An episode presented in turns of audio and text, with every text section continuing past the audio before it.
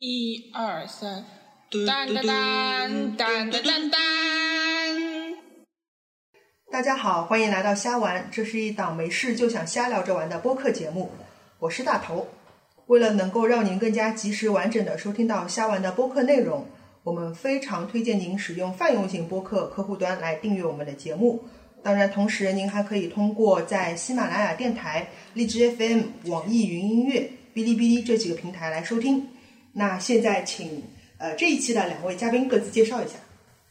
大家好，我是神经兮兮。大家好，我是玛丽姐。嗯这一期呢，我们三个人现在是在斯里兰卡的康提这个城市临时录一期节目。然后，因为我们这个贫困的节目组必须留一个工人在 我们的工厂里面，所以这一期节目并没有默默。嗯，然后神经信息待会儿要去赶班机回去，所以这一期节目就聊到哪儿算哪儿。这期我们主要想跟大家来分享一下我们这几天在斯里兰卡游玩的经历。我们整个行程到现在大概有十天左右，对吧？十多天了，十多天了，呃，十几天。然后就是神经期间会先回去，我跟马里姐大概还有三四天，总共是两周的时间。然后在这周里边呢，呃，这期我们节目首先是分两个部分，第一部分是先跟大家分享一下一些技术性的问题。关于这期节目内容，我们预告过，同时也收集过一些问题。那我们在技术问题上面很快的先交流一下。在第二个环节，我们会根据自己的主观感受聊一些印象比较深刻的内容。嗯，那技术问题我们先来解答一下。有人会想问关于签证的问题。斯里兰卡这边的话，大概有三个方式，你可以达到这拿到这个签证。呃，一个是自己在网上申请电子签证，它是有它自己的官网的。三十五美刀就可以完成了，但是它会有个技术问题，就是关于翻墙和不翻墙。你在进入这个申请签证的环节是需要翻墙的，然后如果你用国内的信用卡完成支付的时候是不能翻墙的。也许在技术上面大家会遇到一些卡顿。那除此以外，这边也是接受落地签，或者是你找第三方代理机构，像旅行社这样的，它可能价格略略高一些，但也不会高很多。我们都是。ETA 电子签证过来的，对，但是要提醒大家的是，在网上填电子签证表格的时候，千万不要把自己的生日写错，还有你的名字。对，因为因为我写错了，然后过关的时候被拉到了一个呃 Chief Information Office 里边，重新去弄了一下，但也没有很麻烦，就是尽量不要错。第二个问题是关于这边可以使用的货币，当地币是斯里兰卡卢比。然后也可以部分地区可以使用美金，也可以刷卡，然后大部分地区也是可以用银联系统结算的。呃，我们推荐大家是可以带一些人民币到当地来换当地的这个卢比，在机场啊，或者是其他一些呃银行啊，或者是货币机构都可以换。当然也有一些私人的小店，尤其是珠宝店，你也可以换。汇率大概是一人民币等于二十一到二十三左右。的这样卢比这样一个汇率，嗯，但是最近汇率浮动比较大。呃，我觉得就是在大城市可能可以刷卡的机会比较多，但是因为我们行程当中还是有一些比较偏远的地方，嗯，可能还是需要大家在一到科伦坡机场或者是到大城市的时候，还是要需要换一些当地货币卢比的，不然的话会遇到一些不麻烦，呃，一些麻烦的地方。嗯，斯里兰卡这个国家城市还是比较正常的运作的，嗯，但是到偏远的一些地方，电力有的时候会不稳定，会经常出现一条街都停电的情况，整条店全黑，呃，整条街全黑，对，而且当地人好像就是习以为常的，对，然后他们打开了手机，呃，手机的闪光灯，继续在那里炒饭，继续在那边做服务员，对，但是很快会电力会恢复，嗯。就大家多待几天就会习惯的。然后最好如果有机会的话，就是可以备一个小型的手电，因为在一些地方路上是没有路灯的。如果你们在走在乡间的时候，还是需要一个小手电的。对，嗯。接下来是关于通讯。通讯的话，像我们这次也有人是自己接了 WiFi，或者是就移动 WiFi，然后开通了国际漫游。我跟玛丽姐是在当地买了当地的这个电话卡，嗯嗯，价格都还算可以接受的。是我认为还是比较便宜的，可能就是一个呃，你换一个 SIM 卡，它会包括呃电话、短信，还有这个上网，四 G，、嗯，大概对四 G。然后如果你买流量，可能买一级的话，其实差不多人民币也就因就为我跟马丽姐这个套餐是套餐就几十块。白天，整个白天八早上八点到晚上十二点一个 G，夜间就另外的时间段是一个 G，总共两个 G，然后再加上通讯，刚才说的电话、短信，然后是一百九十九卢比的十块钱人民币不不到，是包括 SIM 卡吗？没有哦包括 SIM 卡。哦，那就是流量的，就刚才说的那个流量，两个套餐 G 的流量，对十块钱不到。对，大概就是二三十块钱吧，总共加起来。嗯，当然要说的是，不管你是租国内的那种 WiFi 发射器，还是在当地使用 SIM 卡，网络都是一样不稳定的。除了一些康提啊、大科伦坡的大城市，你能用到四 G 网络高速的，可能在一般乡村，你只能用到我们 E 国内很久没有见到的三 G 和 E 网。消失很久了。嗯，我们再聊一下语言，这边就是本地人他会有斯里兰卡语，但是我们接触的，尤其是在旅游区啊或者什么，大部分人是可以通过英语来交流的，但是英语能力是参差不齐的，有可能就是他不太会说，或者是有可能他会说，但是口音比较重，我们有可能听不明白，但说的很好的也也有。对，在酒店里面碰到过，呃，英语是用英式英语，非常标准的，对。呃，也碰到过，比如说我们的司机小哥，他就是英语其实真的不太好，但是呢，能跟我们做一些简单的交流，就是我们一些沟通其实没有太大的障碍。嗯，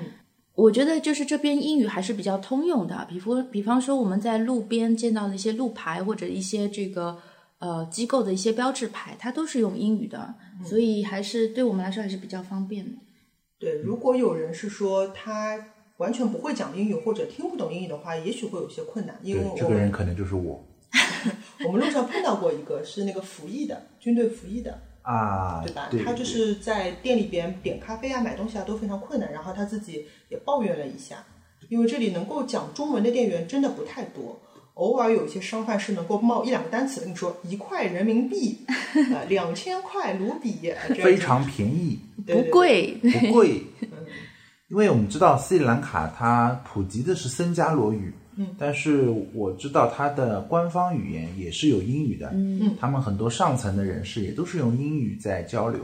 所以我觉得这个国家虽然可能整体水平不会特别高，但是英语普及率还是很大的。对对对，路上一般的这种小商贩，嗯、就是我们日常用语一般上交流还是没有对，就是太大能解决问问题的。对能够他们英语的量已经可以帮助他们解决自己范畴对内的问题了。是的，嗯再说一下出行方式，呃，我们这次选择的是找了一个包车包车司机，呃，因为整个斯里兰卡它的公共交通相比于国内，尤其是上海啊这样的大城市不是非常发达，所以有一个包车司机全程跟着我们的话会比较好。那当然，我们也看到，就是有别的旅行团体，可能是跟团啊，或者是自由行啊，这些选择都是可以有的。我们也得到过当地人的建议，就是即当地会有很多持有导游证的本地人导游，向你毛遂自荐，说可以带你玩。但是我们得到建议是，尽量不要找这样的一些导游，因为他们很有可能虽然得到了国家的认可，发了证书，但是他的业务能力或者是他的这个商业倾向都是不稳定的。对，呃，我们在出行之前也考虑过，呃，自己自驾。那么，呃，就是有两个顾虑，一个是有朋友提醒，就是说斯里兰卡的路况不是特别好。呃，另外呢，它会路上有很多的三轮的那种，他们叫突突卡、突突车，就可能不太遵守交通规则。但其实我们在呃路上实际情况来看，其实路况还可以。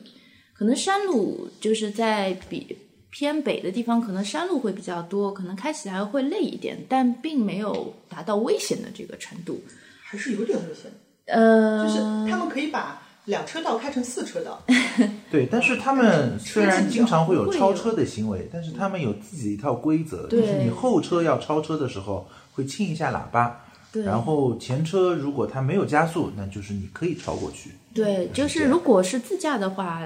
你可以就是把这个行程设计的比较宽松一点，自己开的慢一点，那么还是以安全为主。但我觉得路况还是可以接受的。而且斯里兰卡的路也并不是十分难找，尤其是你从一个旅游的城市到另外一个城市，因为路就是这么一条路，国家就这样一条公路，你只要沿着指示牌开，嗯，还是不是很难找的。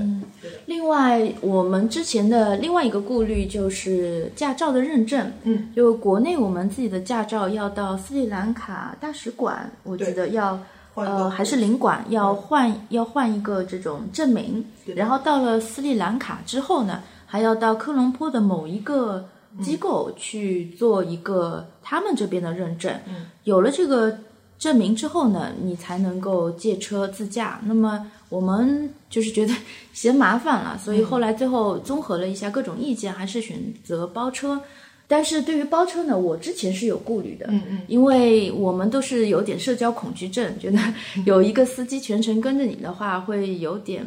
不太方便。呃，另外呢，其实我也挺怕司机就是一直介绍景点啊，或者拉我们去我们不想去的地方，会比较麻烦。但我们的那个小哥，我们待会儿会讲到，就是其他方面可能会提到我们的司机小哥。呃，其实并没有太多遇到这样的问题，并且我们跟他相处非常愉快，嗯，也是互相都认为大家都是朋友 对，还是比较开心的。嗯，好的，那最后我们说一下，我们这次在过来的航班过程当中，因为出了一些小意外，所以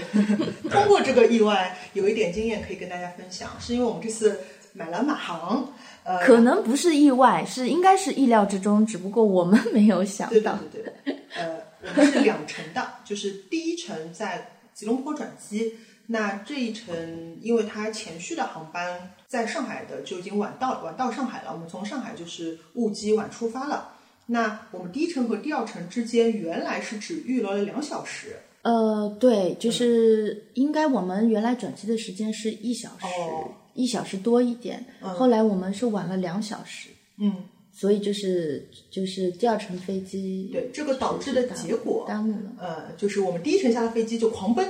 终于赶上了第二程飞机，第二程飞机它等于在等我们，对全飞机的人在等我们这班转机听说我们这个航段有三十多个人都要转这班对，对还到科伦多的，嗯，对，所以他们就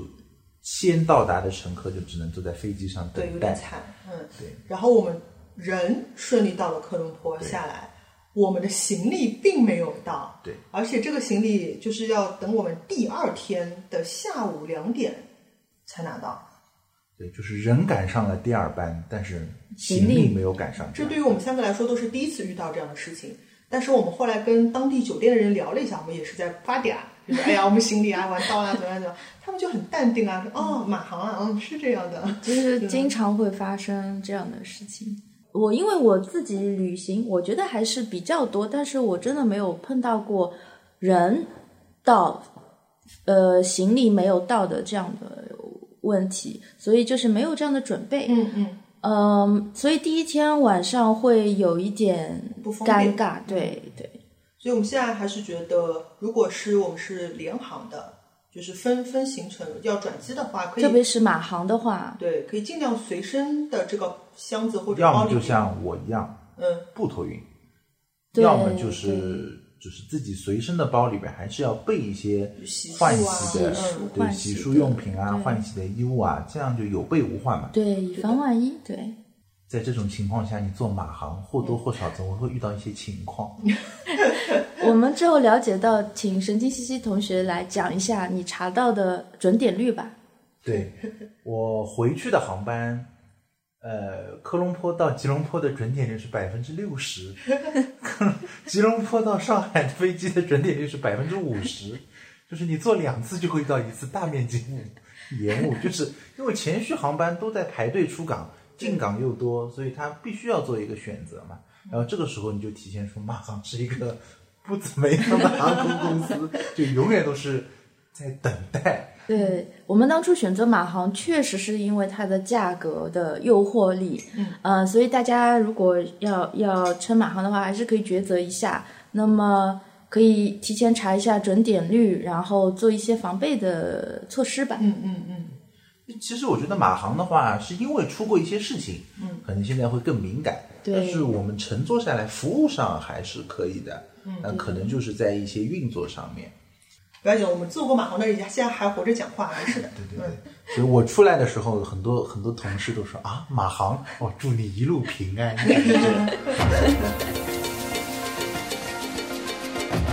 那现在就是进入第二趴，是我们来聊一下非常主观的一些游玩到现在的感受。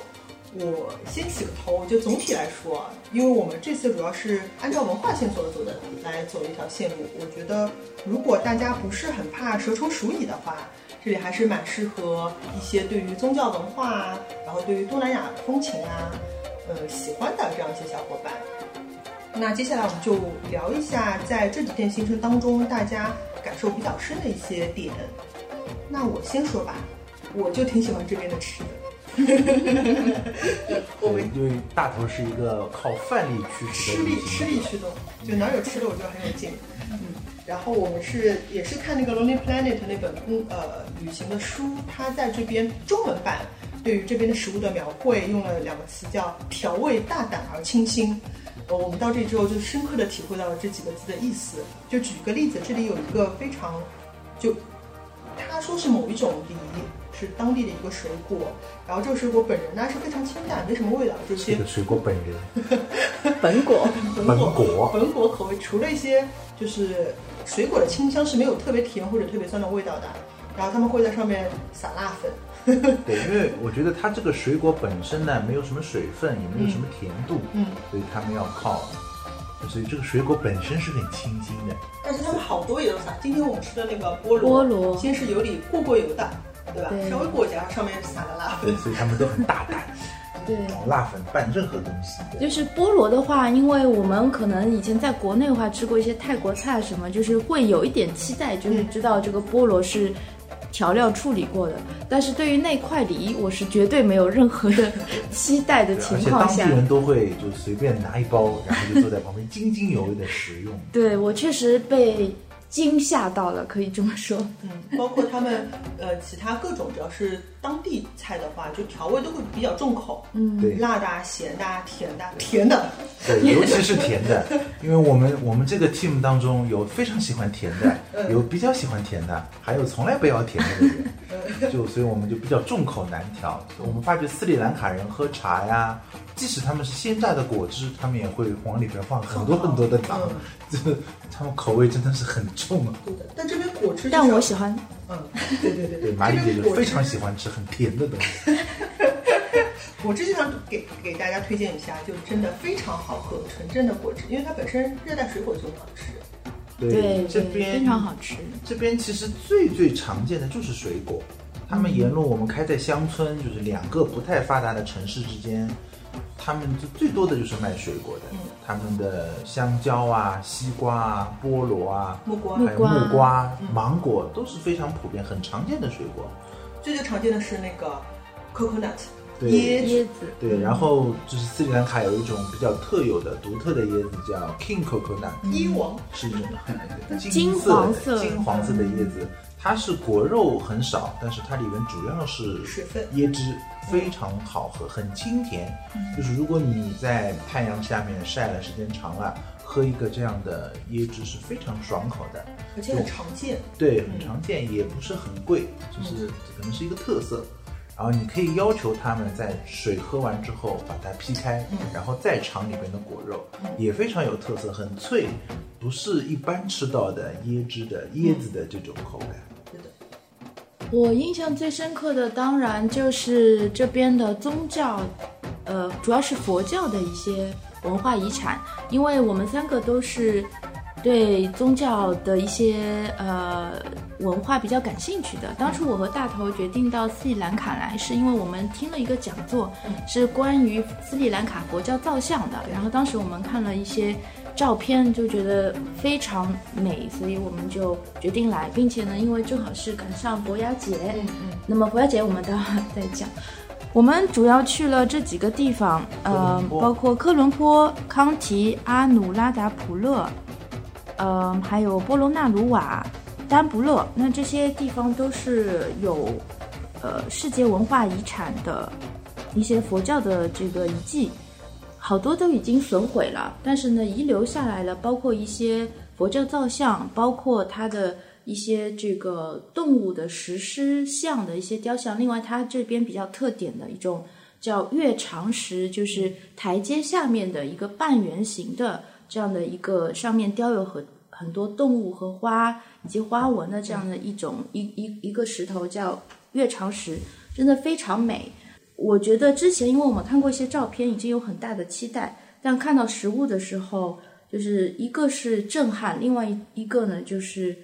真的是感觉的它非常非常美，这是我觉得印象最深的地方。另外呢，就是建议大家可以从科伦坡顺时针，如果你要兜这个圈子的话，你可以顺时针，因为我们感受到从科伦坡到阿努，再到波罗纳鲁瓦，再到康提，呃，到这个丹布勒，再到康提，就是这个是渐进的一个美感上的一种享受。就满意度和意外程度直线上升。对对哇，发现好看的，发现还有更好看的，就美不胜收，真的就是呃，其实我们从科伦坡出来到阿努之间还停了一个地方，哦，那东北的一个海是岸，一个西西北，对吧？呃，西北的一个半岛，嗯对，它是一个新兴的卡皮提亚，对卡皮提亚，嗯，它是一个新兴的旅游的地区，它是在整个斯里兰卡的东部、北呃东西北部这样子。然后这里的文化其实和整个斯里兰卡都不太一样，因为他们是东呃这个沿海地区，所以他们会受到很多葡萄牙人啊当初殖民者的影响，所以当地的居民有很多是信奉天主教的。嗯，对，所以我们沿路会看到很多和嗯斯里兰卡全境不一样的文化氛围和风光。然后到达那个卡皮提亚的时候，其实是已经夜色很晚了，对，是，对，很晚了。然后我们可以感感受到当地的那种很淳朴的海风，哎，而且我们在那边吃了马里姐一生当中并列第一的炒饭，海鲜炒饭，海鲜炒饭。然后第二天醒过来的时候，因为我是睡了懒觉，后来我们走到那个海滩当中，其实是那种没有经过过多的开发的一种很淳朴的海滩。嗯，当然当地也有他们很特色的一个旅游项目，就是滑翔。对，它叫 kite surfing，就是呃，你背着滑翔伞，然后在海上冲浪。嗯，呃，但是我们没有时间，呃，因为它是需要经过训练的。那么，呃，呃，那边的这个教练告诉我们，你整个需要十小时的训练，大概分成四到一周的时间。所以，如果大家有时间，在斯里兰卡想就是做一些冒险性的运动，然后假期比较长的话，可以尝试一下这种 kite surfing。我接着玛丽姐刚才说，我们看那些佛教的造像啊、遗址啊这样一个话题，呃，我是记得在那个波罗那鲁瓦、波罗那鲁沃那个地方，是我们原来就玛丽姐刚才说我们讲座，它是做一个非常典型的东南亚的佛教造像的这样一些素材展示出来的。然后当我们走到这个遗址的现场看啊，因为那天我估计到的时候大概也是下午三四点，本身阳光的角度打在这个造像上面就觉得哇已经不行了。对然后他们的这个佛教造像，我觉得线条跟我们熟悉的，比如说，比如说我们很喜欢都很喜欢敦煌的石窟里面造像，就整个线条的造型是完全不一样的。嗯，是的，嗯，然后我记得当时有一个塔，但是 Water Dodge 吧，对吧？有有一个 Water Dodge 的那个三层的塔，我们是先去了。哦，这里还要给大家推荐各个遗址附近的博物馆。嗯，是的，因为在一定要去在斯里兰卡的话，它有很多在世界上很有名的，是世界文化遗产，是经过联合国教科文组织认证的。嗯，所以他们的景区是需要联票的。嗯，而他们的联票一般都会在他们这个景区的博物馆当中出售。嗯，大概是二十五美金到三十美金对，我们买之间。了两个都是二十五的，有一个特别大，就三十美刀。嗯，对，然后你们可可能是需要花上一天的时间，对精细的能够深入的把这些遗址都看到对。对，就是建议大家最好是早早上呃上午的时候去，那么这样的话你一天可以看完。呃，我们之前有计划分两天，其实是它这个票子只能在一天以内对，参观，第二天就要再买一次票，对。另外要提醒大家，就是，嗯、参观这些佛教遗迹，它呃，就是当地人还是虽然它是文化遗产，但当地人还是带着宗教的崇敬的心情，所以就是需要在衣着上有一些注意，呃，比方说就是需要脱鞋，那么我们就是基本上是。穿着凉鞋或者是拖鞋，就是这样会比较方便，所以大家一定要光脚，呃，进进进入这些佛教圣地。另外呢，就是呃，要穿长裤，或者是穿裙子的话要过膝，还有呢，不能露肩。他们我们很多外面来过来旅游的，不管中国人还是欧美的一些呃游客，他们都会在包里边备一条他们本地的民族服饰，嗯，就叫纱丽，嗯，不管男士的、女士的都有。那它有一点非常好，就是便于携带。如果你穿着比较短的裤子，你要进入寺庙或者佛教遗址了，你可以临时把它拿出来披一披，这样也是很好的。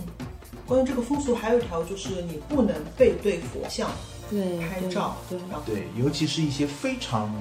非常神圣的庙，比方说康吉的佛牙寺，你是坐在外面背对着寺庙也是不行的。就是如果你要坐在寺庙周边，你也要面对它的这座寺庙。另外，如果就是大家有这个呃条件的话，最好穿着白色的衣服，嗯，去参观这些佛教圣地，特别是佛牙寺，因为白色在他们当地人看来是非常圣洁的一种颜色。对，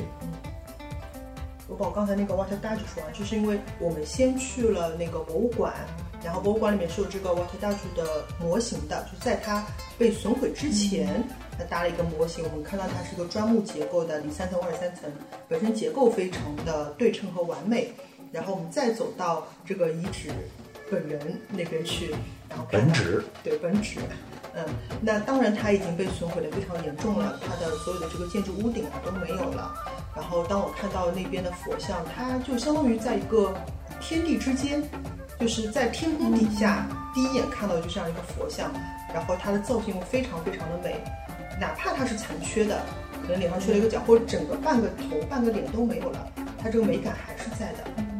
另外，关于这个佛像，呃，我们都认为就是斯里兰卡这边的佛像还有菩萨像都非常的美，比例非常的符合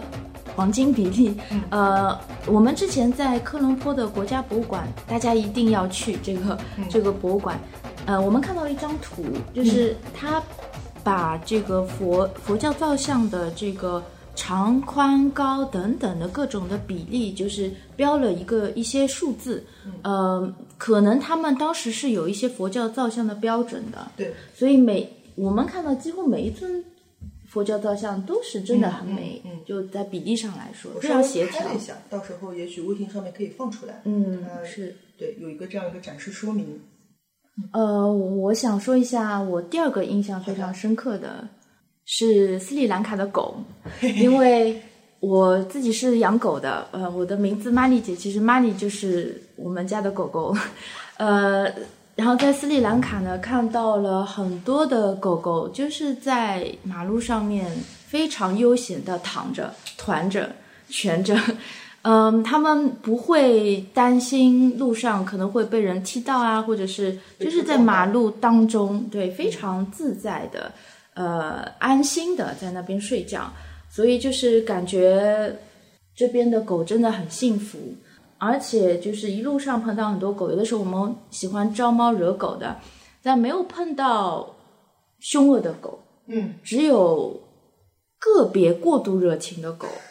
基本上大绝大多数的狗都是对你保持友好而有距离的这样的一种关系，嗯，所以就是呃，感觉这里的狗狗非常的幸福，而且这边的狗狗都是长成差不多的形状，眯眯眼、飞机耳，我们总结了特色，而脸非常尖。对对长长的对，都很可对，爱而。且这里的狗都对自己的尾巴很感兴趣，但没有什么玩的时候就可以玩自己的尾巴，玩得很开心。嗯，但同样和狗很幸福的一样的动物，还有就是乌鸦。是的，在斯里兰卡的这个文化当中，乌鸦是一个很神圣的鸟，所以我们在很多大城市，科伦坡啊、康吉啊，都是漫天的乌鸦。也没有什么人会特地的去赶他们，他们就很悠闲的生活在这个城市。当然，也有个问题，就是这个城市的卫生问题。嗯，就是在一在一个路口，可能这个大树下面都是充满着乌鸦的味道，真是。还有我们在科伦坡看到他们一些领导人的黑色的雕像的头上会留有白色的一点一点的痕迹。都留下来的。我一开始以为是油漆，可能这是乌鸦今天吃的不干净的东西，有点有点闹肚子。嗯，我记得就是我们在科伦坡刚要出发整个行程的时候，大头有一个同学在斯里兰卡工作了很多年，他当时给我们一个告诫，就是让我们不要欺负小动物。如果欺负小动物的话，就是会遭到当地人的责难吧。嗯嗯嗯，这也可以就是从反过来来说，就是斯里兰卡人对整个自然、对动物都是非常的友善、非常的友好。对，就是这种这种感觉非常好。我们在阿努参观过一个白色的舍利塔，舍利塔上面有释迦牟尼的佛像，然后那些乌鸦就停在就就是停在佛祖的周边，然后和头上对和头上就是这样，嗯就是这种感觉就给人感觉很平等、很和谐。对对，对，因为真的神奇司机他拍过一张这样的照片，特别喜欢，到时候我们放在微信上。真的是众生平等的感觉。对，就是整个包括这里的人，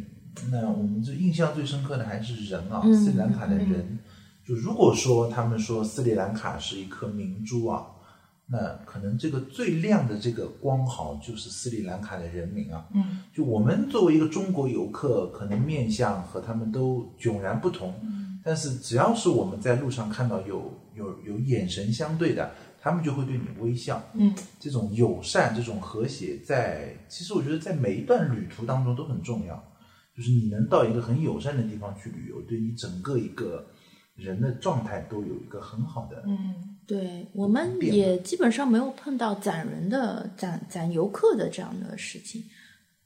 但是大家在佛牙寺要稍微谨慎一点。是佛牙寺是相对来说比较商业的一个，总结的经验就是，如果有人主动上你上前去，让你去向佛像献花的时候，这个时候你就要考虑一下，是是不是有这种很商业的行为。对对。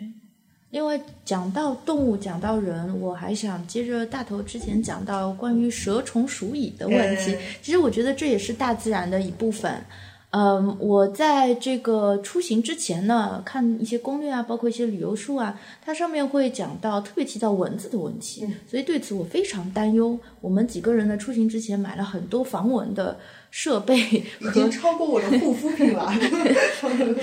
呃，但其实在这边还好，我可能就是昨天被咬了一，我是忘记喷那个防蚊药水，可能被咬了一个蚊子块，但其实蚊子并没有对我们有什么干扰。这里的蚊子可能还不如上海吧？对，没有我家多。毒性不强，对，而且毒性也不强吧咬？一口就消下去了。对，所以就是大家可以带一些防蚊的一些药水或者一些准备，但就是并不会很严重的。还有这边的天气也还挺舒服的，嗯，就除了康体以外的地方都已经进入旱季了，嗯，所以只是日照比较充足，但是气温并不是很炎热，因为也没有感觉到很潮湿。反正比上海好。对，晚上也风风也很凉爽。对的，对，但除了康体，因为它是在山中的城市，盆地。所以它就经常会下雨，呃，下下停停，然后下下停停。对我们这两天在康体晚上出门的话，会穿一件薄一点的长袖。对，就反而居然还会有些冷。对我晚上穿了绒线衫，据说我们过两天要去的就山地平原地带，可能只有十五六度，嗯，会更更冷一些。对，就是我们计划呢可能会去那个小世界尽头，嗯，那边就是因为徒步的话需要很早就出发，那么我嗯朋友也是跟我们建议过，是需要穿厚一点的衣服。嗯嗯，我还想说一下那个 Cave Temple。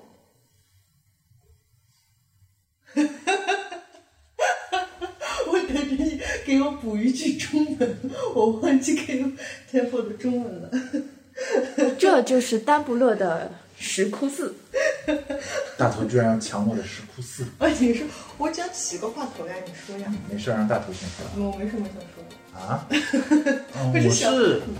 我是对，其实我个人是对石窟寺非常印象非常深，因为它并不是十分大，但是它可能只有五个窟，一号窟、二号窟、三号窟，这样五个窟，它大小其实也都很适中，没有很大。它是在丹布勒的一座山的半山，嗯，半山上山是需要费一点力气的。嗯，印象深刻的是它里边的佛像，可能是我们这一段文化之旅的最顶峰。是就是之前提到了，就是我们在阿努看到的这样子的佛像，然后走到了波隆，看到了哦，感觉比阿努更漂亮。嗯但是其实阿努已经很震撼我们了。嗯然后当我们到达丹布勒石窟寺的时候，我们发觉他们放在石窟里的佛像和壁画，就是比阿努甚至是更震撼我们。嗯，这就是我们就是这个旅文化旅行的这样一个顶点哦。但是到了康提，就是我们看了呃佛牙节的游行，对，这个就是跟呃佛像的这样的一些这个美感不一样，但是也是非常有意思震撼，，对就是对，非常震撼。对，所以我我不太认同陈晶晶说，呃，丹不勒的石窟寺是我们这个文化旅游的这个景点我我我说顶点。我说的是那个佛像，哦，佛像，佛像造像对艺术的顶点。对对对，它里边有一些卧佛，嗯一些我们可以把它做和敦煌，像中国的敦煌这样对比，它可能是既是两种风格的佛像，但是他们感觉又是密不可分的联系。它的主题可能是一些很很纯正的宗教佛教的故事，但是它的造型也不一样。然后印象深刻的就是说，我们作为游客在外面参观的时候，同时会有很多青年的学生，他们拿着那个光，然后在那边临摹他们当中的壁画。是的，这个有工人在修补。对，还有工人在修复他们，这个是，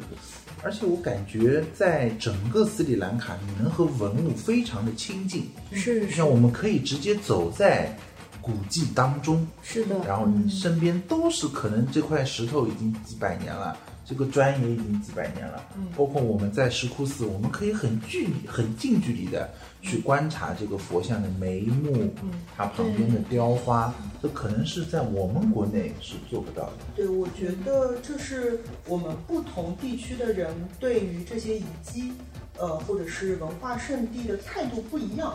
嗯，我觉得就是有好有坏都有。那像他们这样，也许跟我们相比，保护力度就不那么强了。呃，我们那边有很多。呃，怎么说？以前皇城的遗迹，那它会竖一块牌子说大家不要走在这个城墙上面，但是还是有人会走。就是类似这样的，或者不要触摸这些壁画，也许有人会触摸，也许有人会用闪光灯。那像闪光灯这种问题，在敦煌是一定是严令禁止的。呃，在比如说云冈或者什么，虽然禁止，但是保护措施肯定不到位，不如敦煌这么到位。那我觉得这些方方面面会有不一样的好处和坏处。嗯，包括我记得山西有一个双林寺，对我印象很深，里边的这些。嗯，塑像也是非常美丽的。那我朋友前几年去，他一方面是非常感慨这个地方竟然有这么好看的造像，一方面就会觉得他没有得到很好的保护，因为他接连都会引荐他不同的朋友，连续几年持续去双鱼寺，那每年都会去，可以看到这个地方衰败的很快。嗯，当然这两年它保护起来了，它保护的呢就是在这个塑像里面竖一块大玻璃。我就没有办法看了，因为玻璃会反光的。对对，嗯，对，所以我觉得不管保护和不保护都会有它的问题，但是我们真的都还挺喜欢跟这些文化的以及有一个非常亲密的接触。是，我觉得在斯里兰卡看到。呃，游客还有包括它，其实有很多当地的一些信众会去参观这些地方，大家都是带着一些崇敬的这种感情去的，所以，呃，我没有看到有人去触摸这些嗯。造像或者是呃遗迹，嗯。我感觉就是大家出于尊敬的心的话，其实对保护也是是一种促进的作用。对的，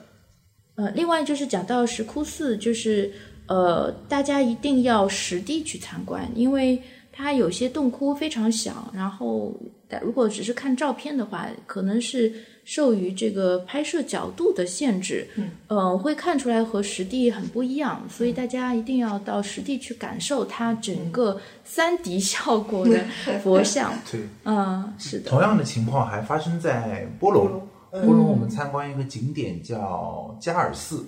它是一块整个的大的花岗岩，是是的上面雕了四尊佛像，呃，一尊是佛祖的讲，呃，佛祖的禅定一个像，一尊是阿难的立佛，一尊是佛的涅盘像。嗯，然后我们就会发现，这个照片上的这尊涅盘像可能会有一些呆滞啊，对整个线条不是很流畅。我是现在博物馆看到了他的照片，对对吐槽，哎对呦都没有这个我们。这个佛像 好像不怎么样，但是真正我们实地去看，因为我们到加尔寺的时候天已经暗了嘛，对旁边都是信众，他们用光去照射，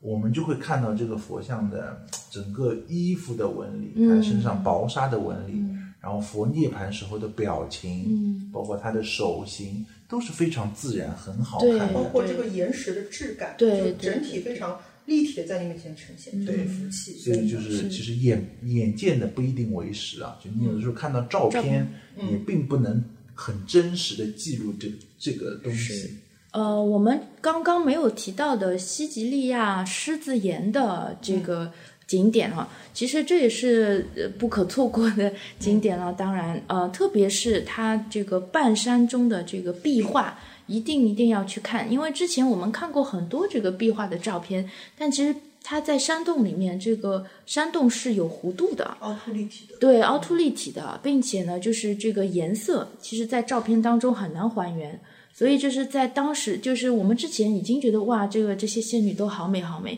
但是真的到了那里看到的话，还是觉得哇，这更加美。实物确实是比照片更加美很多，所以就是还是要去实地去看。对，现在科伦坡的国家博物馆，其实我们看到过，就是由国家博物馆去复制的这个壁画，在那个油画布上面，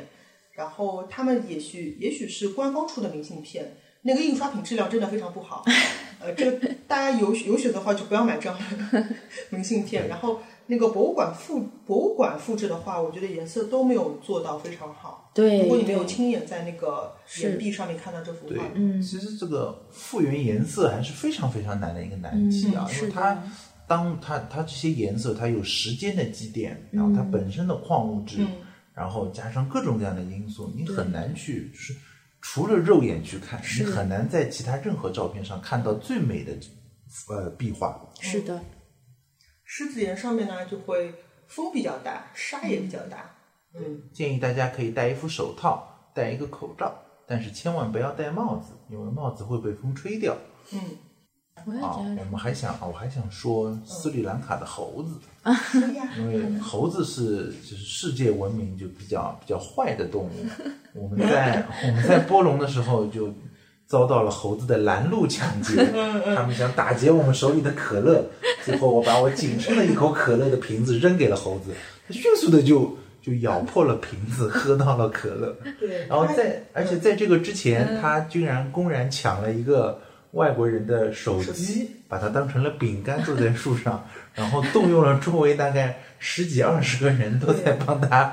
向猴向这个猴子讨讨要要手机，嗯用饼干去吸引他，这样就很有趣。对，最后应该还是拿回来了，但是过程又漫长又惊险。对，而且这个被猴子啃过的手机，嗯 所以大家去到这种猴子多的地方，还是要注意自己的东西，嗯。放在口袋里，放在包里，尤其是食物不要露出来。对，而且就是我们看到一些警示牌都是说了不要喂猴子，对，嗯，对，就所以大家不要觉得哎呀它很可爱，然后就去喂它，就是就是这些猴子，有的猴子还是比较友好的，离人比较远；有的猴子呢，可能它就是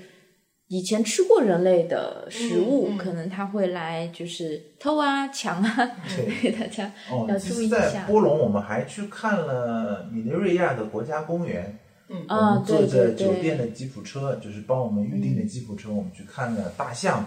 看了有水牛等等。近距离观察野生大象，，确实是遭到了大象的驱赶。对，就是我们的车子可能离大象太近了，嗯，那个大的大象竟然要驱赶我们。对，这样，其实这个米内瑞亚的公园不像一般攻略上介绍的那么大，嗯，但是如果你是想近距离能看一下动物的话，也足够了。对半天时间对坐在吉普车上，基本上能看到。对，就是我之前看很多攻略的话，都可能中国人吧，好多都会去雅拉国家公园。呃，但是这次我们行程其实安排了比较多在中北部这块，就是文化景点为主，所以后面实在是没有时间去其他的国家公园。那么我们就选择了这个比较小的米内瑞拉国家公园，但就像神经西刚刚讲的，就是能看的还是都能看到。我们主要是想看大象，野生大象，其实都能够看到。我在那个公园里就觉得，比如说你像大象啊、水牛啊，它是有个野生动物园给它待的。然后小猴子就是满地都是它的野生的生存环境。对，是就我们全斯里兰卡，我们甚至住过住过一个酒店，它是有点公园式的酒店，然后里边真的是蛇虫鼠蚁各种小动物非常非常多。我就有时候觉得我就是野生动物园里面的，没有蛇，不要听他乱讲。有的呀，有有蜥蜴嘛，蜥蜴不是蛇，对对对对，壁虎，我们看到壁虎、蜥蜴，呃，小猴子，呃，可能有一些虫吧，但是我觉得我是一个比较怕虫的人，但是都没有觉得有什么干扰，它不会进到房间里面。来。这还是自然环境里其实也特别好。对。虽然我们主要是以文化旅游为主，但是还是感受到很多自然的东西。是的，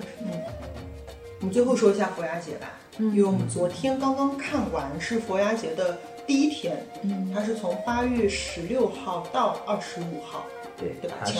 持续是十天。游游行，游行这个节目是十天，然后最后一天会在一个月圆日，嗯，他们当地会称它为波耶日，就是农历的十五，嗯，月亮最圆的这天是他们最后一天，也是最盛大的一天。他我们的鬼节，对七月半，嗯今年的最后一天是我们中国的七月半。嗯，呃，它的主要的说法是佛牙的巡游，对，呃，就是大象身上会背存放佛牙的舍利塔，嗯。然后在人群当中巡游，同时伴有他们很多民间的艺术，鼓啊、琴啊，嗯。包括一些杂技啊、玩火啊这样子，非常盛大。我们坐在其中真是很震撼。嗯，我们可能会把它帮国内的一些旅游节的巡游比，哦，那简直就是一个天一个地了。嗯，就整个人的参与度，包括演员的投入，对。都都很低。这边就是非常非常高，很多当地人都是在康提马路边坐了一天，而且昨天的康提白天一直都在下下雨他们就坐在马路边上去等待这个嗯节日的到来啊。是。然后最奇妙的一点就是，他们游行之前会放炮，每一炮都会有它的呃意义。意义。就是在最后一炮的时候，这个天就突然就放晴了，嗯就云开雾散，然后有夕阳，有蓝天，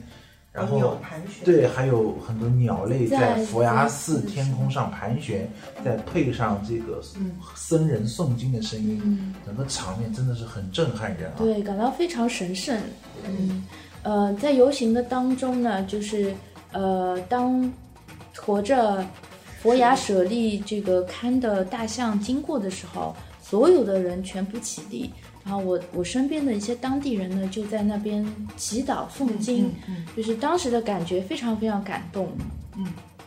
但同时，佛牙节就是它不仅是一个宗教的节日，我们也深深的感受到它就是非常热闹、非常世俗、非常狂欢节的这样的一种性质。对民众都可以参与。对像我们是为了要一些比较便利的条件，去花钱买了一个沿街的座位，但是实际上就是那个时候他们沿街的这个路径是会被封锁的。然后你只要去的足够早，你可以在现场路边坐到一个座位，你就可以参与到其中了。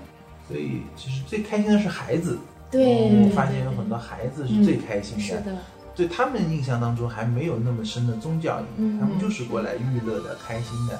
所以我们散场以后路过那个路口那真是人山人海，就像庙会结束，对，就像小摊庙会对，然后嗯。他会买一些鹰嘴豆啊、玉米啊这样子啊，就是嗯人民的快乐。所以对。我们觉得那天连突突车开的都很嗨，就放着音乐，然后这样子。对，我还蛮喜欢那个晚上的那个火焰的，它是有个杆子，然后撑着一个铁桶，铁桶里边放的是小的椰子的壳，他们通过汽油燃烧这些小的椰子壳，然后整个杆子变成一个非常长的火把和照明工具。然后每一个有五队，后面会跟着一个大象，这样一组里边会有几个举火把的人，然后整个这个仪式队伍就一直往前进。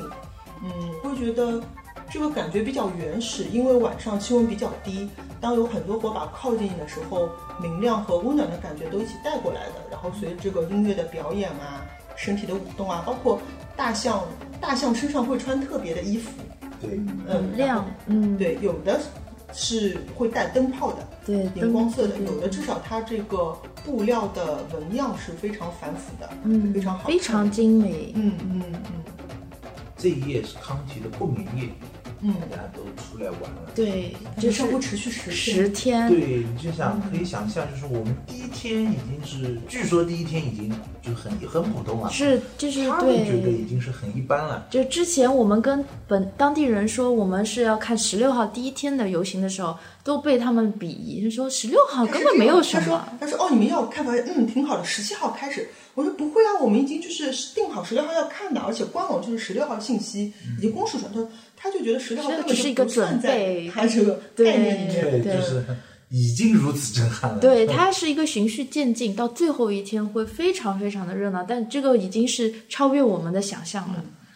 所以我们特地修改行程，今天十七号再看一遍正确的。对对，嗯，所以我就为什么为什么我要赶回去？为什么我的同事要结婚？我为什么要去做伴郎？就是我呃，就是很可惜啊，就是难得有这样一次机会，没有没有就是让自己满足一下。下次再来。对，其实真是，如果单单来看佛牙节，我觉得也是一个很值得的项目。是是你到斯里兰卡来，你花个几天的时间，你嗯去一些主要的景点，最后你把目的放在康提看一下佛牙节最后一天波约日的嗯这个表演，我觉得也是绝对值得的。是是对，但是酒店要早订，因为这两天我们所有康提湖附近的酒店据说都已经订满了。是对，就是加一天减一天都很困难。嗯。我们最后来做一下瞎推荐吧，因为今天比较特殊，所以我们决定，呃，每位嘉宾都推荐一样，在这几天的行程过程中，不管是人啊、物啊、任何事件啊，就是大家觉得比较有意义的事情。我就推荐一个比较实用的东西吧，就是我们的旅游书。我一直比较习惯用的是 Lonely Planet 孤独星球出的旅游书，它呢是有很有很多的作者在这个地区驻扎，然后呢他们会就是从酒店啊、食宿行啊，还有民俗啊这种等等，就各方面去了解当地的情况，然后呢会编这本书，并且呢非常频繁，基本上每年会更新，所以它的这个信息是比较全面的。另外呢，它的一些这个评论会是比较中肯，呃，不好的他就会说不好的，他会说这个很难看啊，或者是会用一些比较委婉的。用措辞来表达，就是这呃这个不怎么样，呃，所以就是我跟就是我走过马啊、一些地方都用了这本导游书，基本上都没有踩过雷。它上面推荐的酒店或者是餐厅，呃，我去过的，我觉得都是比较好的，所以也是比较可靠。那么，如果大家要去要来斯里兰卡旅游的话呢，我建议大家还是可以去看一下这本书。那么，因为呃，我们现在在网上流行的一些攻略，如果大家看中国人中国写的，就就是中文写的攻略的话，可能比较千篇一律，大家的路线都差不多。那么可能给大家选择的选项也比较少。那如果是可以看这本导游书的话呢，它提供的选择就比较多，大家可以根据自己不同的喜好，比如说我们是比较喜欢人文的，那么我们可以参观一些人文古迹的景点；有的人可能比较喜欢自然，那么可以选择其他的一些路线。嗯，那我还是想推荐石窟寺。嗯，当然理由就是说你能近距离的接触文物，然后你能看到很浓缩的，但是却又很经典的这个嗯。佛教艺术的载体吧，壁画造像，嗯。所以我还是推荐石窟寺。嗯，丹布拉离康体也很近，如果大家没有时间去波罗纳罗窝啊这样的地方，可以就是对。康提这边直接去丹布勒。而且相对丹布勒保护的最好，它的因为是在石窟里嘛，所以对对佛像并没有很多的损毁。我推荐的是一个行为，就是赤脚。呃，我我们第一次赤脚，我记得是在那个阿努阿努那边，然后当时圣菩提树那里，对的，要去去看那个圣菩提树了。当时非常不习惯，一个是地板很烫，一个是地上有很多很多小石子，就我觉得走路像个残疾人一样，根本就不行。然后到后面会慢慢习惯的，嗯，然后会觉得这样的感觉哎还不错。然后为什么要把它达到一个推荐的这个程度是？也是因为昨天的佛牙节，就是昨天每一个人，就是舞者啊或者什么都是在赤脚的。然后本身昨天神经西西也说到，就是他看完佛牙节就一度非常感动。嗯，我也是，就是本身我还蛮喜欢这种舞蹈啊、音乐啊这一方面的，已经觉得这个音乐是可以闻声落泪的。然后昨天看到他们在赤脚跳舞的时候，突然有一刹那很感动。虽然它是也是踏在水泥地上，并没有泥土啊或者什么，但我觉得是人跟自然和大地的联系。就有一瞬间，真的也是因为赤脚而非常感动。对，就是游行的队伍里面有人类，也有大象。嗯，就是我们看到，当然就是也有人批评，就是佛牙节游行，就大象是用铁链呃拉着的啊什么。嗯、但是我们看到有一头大象，它真的是踩着鼓点在摇头晃脑，嗯，感觉就是享受对，都是是在享受这个气氛。其其实大象非常聪明，嗯，我觉得他们能够感受到这种欢乐的气氛。可能有当中不愿意的大象，不情愿的大象，嗯，但我相信那头大象当时应该还是很开心的。对的，这个就是马里姐说的，啊，就既是宗教的节日，又是世俗的节日，嗯，这种普天同庆的氛围啊，普通民众都可以投入和享受的。就是感觉就是在这个节日上面，就是没有高低贵贱，没有阶级层级，没有物种的差别。对，没有物种，就是男女老少，你是动物是人都可以参与到当中啊。嗯，所以其实佛牙节也是我们瞎推荐之一？他已经超脱 要不要推荐这件事，他就在那边。不需要推荐对，的，对的，嗯。好，那我们这期节目其实也是临时传的，然后比较零散，说一些主观的事情。那之后神经西西他会整理一份比较详细的关于我们行程和其他一些嗯他拍的照片啊和一些感受啊什么的。那到时候我们一起跟大家来分享。虾丸的成长，感谢每一位听众的支持。我们非常希望能够收到您的交流和反馈。如果您喜欢我们的节目，也欢迎捐赠。无论是反馈或者捐赠，都可以通过虾丸的邮箱来找到我们。那邮箱地址我们会写在每一期的节目简介里边。嗯，今天节目就先这样，我们下期再见啦，拜拜。再见拜拜。为什么神经兮兮还在呢？为什么呢？为什么呢？因为我们包的车还没有来。我们约的是四点钟到的，现在已经四点四十当地。时间四点四十啦。我们这个车是从哪里包的呢？马蜂窝啊，著名的旅游网站啊，